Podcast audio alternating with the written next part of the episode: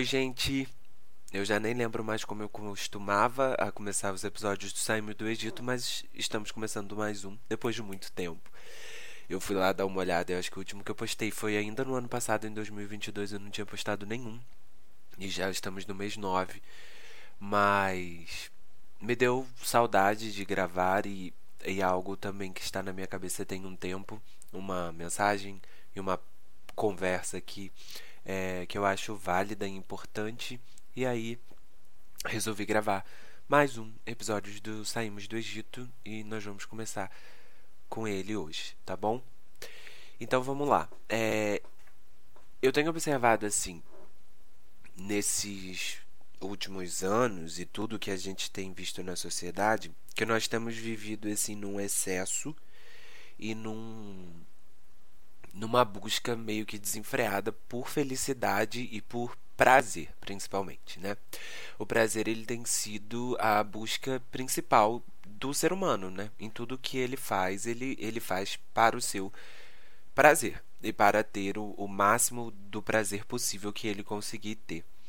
E aí nós temos uma um limite para esse prazer, porque em tudo que nós vivemos existe um limite e existe um limite saudável e aqui no nosso caso, como o que nós temos conversado, existe um limite espiritual para que o prazer glorifique a Deus e nos faça bem ou não, né? E é sobre isso que eu queria conversar assim com vocês, que com vocês que estão me ouvindo agora rapidinho, dentro de uma palavra.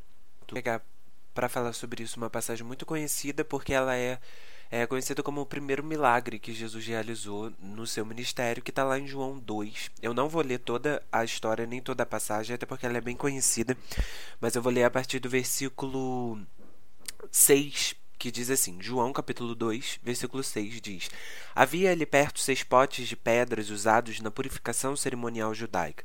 Cada um tinha capacidade entre 80 e 120 litros. Jesus disse aos empregados: Enchem os potes com água. Quando os potes estavam cheios, disse: Agora tirem um pouco e levem ao mestre de cerimônias. Os empregados seguiram suas instruções. O mestre de cerimônias provou a água transformada em vinho sem conhecer sua procedência, embora os empregados obviamente soubessem. Então chamou o noivo. O anfitrião sempre serve o melhor vinho primeiro, disse ele. Depois, quando todos já beberam bastante, serve o vinho de menor qualidade. Mas você guardou o melhor vinho até agora. Esse sinal, em Caná da Galiléia, foi o primeiro milagre que Jesus fez. Com isso, ele manifestou a sua glória e os seus discípulos creram nele. Depois do casamento, foi a Cafarnaum, onde passou alguns dias com sua mãe, seus irmãos e seus discípulos. Então, essa é a famosa passagem onde Jesus transforma o vinho ou, oh, perdão, onde Jesus transforma a água em vinho em uma festa de casamento. E dentro desse evento, isso já nos mostra uma característica muito importante de Deus e de Jesus e do relacionamento que nós temos com, com o nosso Senhor, que é o olhar que Deus tem para o nosso prazer. Primeiro porque o vinho, é, biblicamente falando e ao longo das passagens, ele tem duas interpretações, né? ele tem duas aplicações. A primeira delas, e talvez a com que aparece de maneira mais mais intensa na Bíblia é exatamente do sangue de Jesus, em algumas passagens da presença de Jesus, onde ele diz que ele não derrama é, vinho novo em odres velhos. Nós bebemos do cálice da aliança na Santa Ceia como uma representação do vinho, que é a representação do sangue. Então nós temos essa questão do sangue de Jesus e da presença de Deus sendo muitas vezes é, vinculada à imagem do vinho na Bíblia. A segunda aplicação que o vinho tem na Bíblia é quando se refere ao prazer. Então o vinho ele tem essa imagem de prazer mesmo. É, biblicamente falando, de um, de um lugar de alegria, de satisfação. E quando Jesus ele escolhe começar o seu ministério é, transformando água em vinho em uma festa de casamento, eu consigo enxergar uma preocupação que Deus tem ao nosso prazer e à nossa satisfação. Vamos parar para pensar, por exemplo, já no episódio da criação, que Deus ele cria uma variedade de coisas unicamente e exclusivamente para que o ser humano pudesse desfrutar da criação sentisse prazer e satisfação na criação de Deus e para que a criação e a satisfação do ser humano na criação glorificasse o nome de Deus. Então, por exemplo, eu gosto de usar o exemplo dos frutos. Existem uma variedade imensa de frutos que nós conhecemos, muitos frutos que nós já provamos, alguns que a gente ainda nunca provou, e que isso reflete a grandiosidade e a variedade da glória de Deus expressa em sua criação e no prazer em que o homem pode sentir ao provar a variedade de alimentos e de frutos, porque no nosso paladar, na nossa alimentação, nós sentimos prazer é, nas variedades de sabores e gostos que nós sentimos é, e que isso reflete de alguma maneira a glória de Deus. A mesma coisa na criação que nós contemplamos. Poderia ser tudo muito linear, mas ele criou montes, vales, praias, ele criou variedades de paisagens e na sua criação para que a criação refletisse a glória de Deus e para que o ser humano pudesse desfrutar dessa criação sentindo prazer na criação que Deus nos deu. Isso foi uma das funções. Ele disse, né, governe subjugue, administre a terra, sinta prazer na criação, né? E o que acontece é que nós vemos que Deus, sim, ele tem um olhar e ele, e ele gosta de ver o ser humano sentindo prazer e satisfação. Deus ele nos gosta, ele gosta de nos ver alegres. Sim, isso é real, né? É, tanto, né, como eu já citei, a sua criação reflete satisfação para a nossa vida. Uma das coisas, e talvez uma das mais importantes para o tempo atual é a questão até mesmo das nossas relações sexuais. Que muita gente vilaniza, e por muito tempo até a igreja vilanizou a relação sexual em algum nível, mas que a, o, o sexo em si, o prazer sexual, ele foi criado por Deus né? Ele é um, um, uma criação de Deus e ele nos deu o privilégio e, e, a oportunidade de sentir prazer em uma relação sexual. Mas o que acontece é que logo ali, ainda nesse episódio da criação, bem no comecinho, aconteceu o episódio da queda, que é o que nós conhecemos como é, como a desobediência de Adão e Eva ao comer do fruto, e nós entendemos que o pecado entrou no mundo e que nós vivemos agora sobre a sombra de um pecado e sobre a sombra de um mundo totalmente caído. Com isso, até as coisas que Deus havia criado para o nosso prazer se tornou corruptível e se tornou um problema. Pode se tornar um problema. Por quê? Nós vemos aí usando e continuando permanecendo aí no exemplo da, da alimentação, nós vemos que se alimentar não é um problema. Mas se alimentar de maneira errada e até de maneira exagerada se torna um problema, porque o se alimentar não é um pecado, biblicamente falando, mas a Bíblia já nos aponta a gula, a glutonaria, como um pecado. Então nós vemos que o excesso de alimento desenfreado de maneira errada, ela se torna um pecado. O comer não é pecado, mas o comer em excesso é pecado. Então, dentro disso, quando que o meu prazer não se torna um problema? João 2 nos diz quando o nosso prazer não se torna um problema, aqui no versículo 11, que diz assim: Esse sinal em Caná da Galileia foi o primeiro milagre que Jesus fez, e com isso ele manifestou a sua glória e os seus discípulos creram nele. Eu entendo que o nosso prazer e a nossa satisfação está aprovado por Deus quando de alguma maneira isso glorifica o nome do Senhor. E não, eu não estou falando que nós só podemos ter prazer em coisas é, religiosas ou em coisas espirituais, porque isso não é uma verdade. Nós sim sentimos prazer em outras coisas que, na sua primeira instância e em seu primeiro olhar, não é algo espiritual ou religioso. Eu não estou dizendo que você só vai sentir prazer, por exemplo, dentro da igreja, porque isso não é verdade. Você vai sentir prazer em outras coisas. Por exemplo, você pode sentir prazer em um alimento, como nós já citamos. Você pode sentir prazer é, vislumbrando e enxergando a criação de uma forma geral. Você pode sentir prazer com a sua família, na sua casa, e isso de alguma maneira glorifica a Deus, porque Deus criou a família, ele instituiu uma, uma casa, ele instituiu o casamento. Então, quando você está em um momento de lazer com a sua família, se você está em um momento de lazer com o seu marido, se você está em um momento de lazer com a sua esposa, com os seus filhos, com os seus pais, Isso glorifica a Deus, porque ele criou a família, ele instituiu essa relação, ele aprovou essa relação, ele disse que isso era bom. Então, quando você está em uma viagem, por mais que você não esteja com um olhar espiritual, essa sua viagem com a sua família e esse seu momento de lazer e de prazer, de satisfação pessoal, glorifica a Deus. Não sei se eu estou conseguindo me fazer entender, mas dentro das coisas ordinárias do nosso dia a dia, existe glória ao Senhor, porque Ele instituiu isso. Então, um prazer aprovado por Deus é um prazer que, em alguma instância, glorifica o nome do Senhor, mesmo que o seu principal foco naquele momento de distração nem seja glorificar a Ele de maneira é, primária, entende? Porque às vezes nós não lembramos, nós não percebemos que algumas coisas que nós fazemos e que até que o nosso momento de alegria, de prazer, de satisfação está glorificando a Deus. Como, por exemplo, acontece aqui no casamento, porque a palavra diz que o mestre de cerimônia não sabia que tinha sido Jesus que fez isso. Então ele não entrega a honra e a glória a Jesus, ele entrega ao dono da festa, ele elogia ao dono da festa.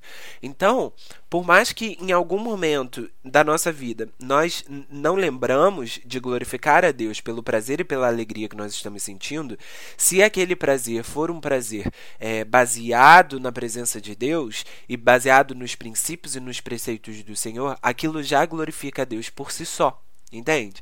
Então, é, existem momentos na nossa vida em que o nosso prazer é aprovado por Deus, mesmo que aquilo não seja um prazer religioso nem espiritual, porque o Senhor é glorificado em nos ver felizes, alegres dentro de um princípio. Então aí fica a pergunta: então quando um prazer pode ser desagradável ao Senhor? Obviamente, quando ele foge dos padrões de glória e de santidade de Deus. E aqui nós temos um outro versículo lá em Efésios que tem a aplicação novamente do vinho vindo em outro contexto. Efésios, capítulo 5, do versículo 15 ao 20, diz assim: Portanto, sejam cuidadosos em seu modo de vida. Não vivam como insensatos, mas como sábios. Aproveitem ao máximo todas as oportunidades nesses dias maus. Não ajam de forma impensada, mas procurem entender a vontade do Senhor. Não se embriaguem com vinho, pois ele os levará ao descontrole. Em vez disso, sejam cheios do Espírito, cantando salmos, hinos e cânticos espirituais entre si louvando o Senhor de coração com música. Por tudo deem graças a Deus o Pai, em nome do nosso Senhor Jesus Cristo. Aqui em Efésios é um versículo muito interessante, principalmente essa frase do não se embriaguem com vinho, mas sejam cheios do Espírito Santo. O que que o que, que nós vemos aí dentro dessa imagem, né? Como eu já disse, o vinho tem uma imagem de prazer. Então nós podemos aplicar aqui não se embriague dos prazeres dessa vida, mas antes sejam cheios do espírito.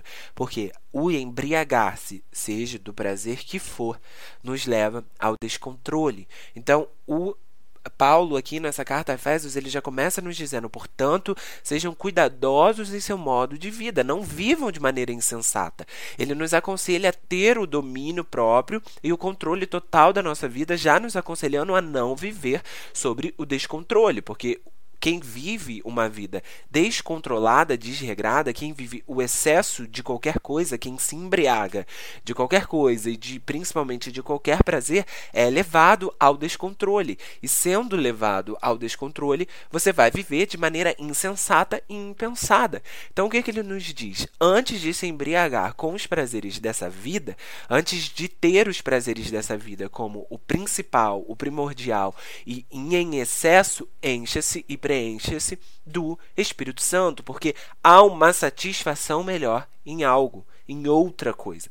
Esse prazer que você sente na sua alma, na sua vida, no seu corpo, no seu dia a dia, é ainda menor do que o prazer que o teu espírito pode encontrar na presença do Senhor e na manifestação do Espírito Santo dentro de você. Então, o embriagar-se, o exagero de todas as coisas, aquilo que foge do padrão em que Deus estabeleceu para que nós sentíssemos prazer, vai nos levar ao descontrole, a uma vida desenfreada e a uma vida é, infeliz no final das contas, a uma vida insensata.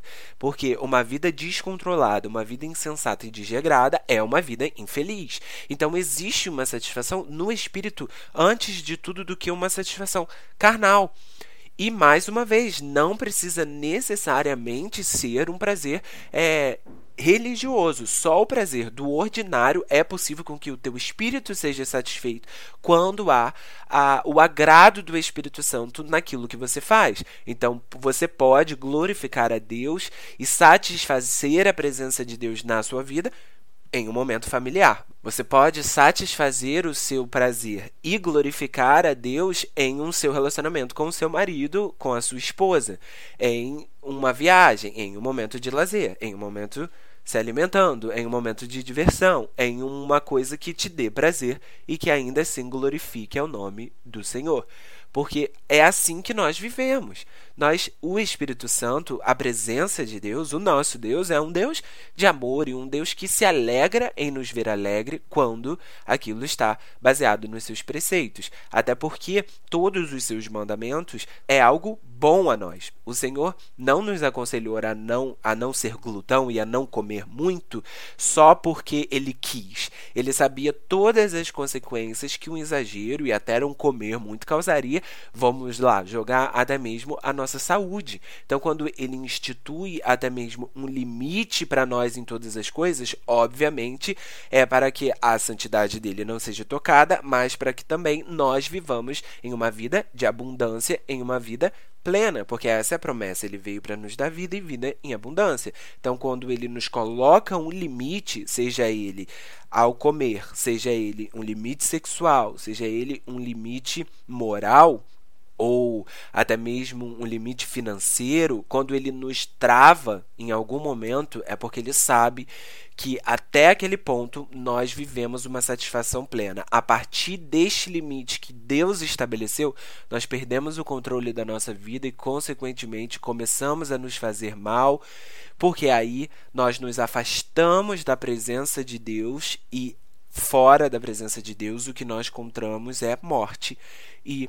insatisfação, porque fomos criados para viver na presença dele e fora da presença dele não existe satisfação e nem vida. E é por isso até que eu me recordo de uma passagem que está em Tiago 2, quando ele fala que a nossa fé precisa ser acompanhada das nossas obras e que uma fé que não é sucedida, que não é caminha junto com as nossas obras é uma fé inexistente, é uma fé morta, é uma fé que não habita a presença de Deus, consequentemente está morta. Porque se o que nós cremos, o que nós falamos que cremos, o que nós declaramos que acreditamos e que vivemos, se isso não for capaz e suficiente para mudar o nosso estilo de vida, significa que é uma fé que não existe, porque a nossa fé precisa ser acompanhada da mudança das nossas atitudes. Então, se aonde eu encontro prazer e satisfação não condiz com a minha fé, é sinal que a minha fé já não existe. Se eu não consigo mudar as minhas atitudes e o meu modo de viver baseado naquilo que eu creio, é porque a minha fé já não é mais uma fé saudável, entende? Então, nós somos acompanhados, a nossa obra, o nosso agir precisa ser moldado, mudado e transformado por aquilo que nós dizemos que cremos. Então, obviamente, precisa ser mudado pela presença de Deus. O que eu vivo é consequentemente mudado por aquilo e pelo Deus que eu digo que creio. Então, até aonde eu encontro o meu prazer e a minha satisfação precisa estar acompanhado da presença de Deus. Então, esse excesso de prazer que nós estamos sendo levados a viver, esse esse desenfrear, essa busca desenfreada por tudo aquilo que me satisfaz, vai me levar a um modo insensato e infeliz de viver, porque o exagero dos prazeres, o embriagar-se, seja lá do prazer que for, vai me levar ao descontrole e a uma maneira insensata de vida. É isso que a palavra nos aconselha.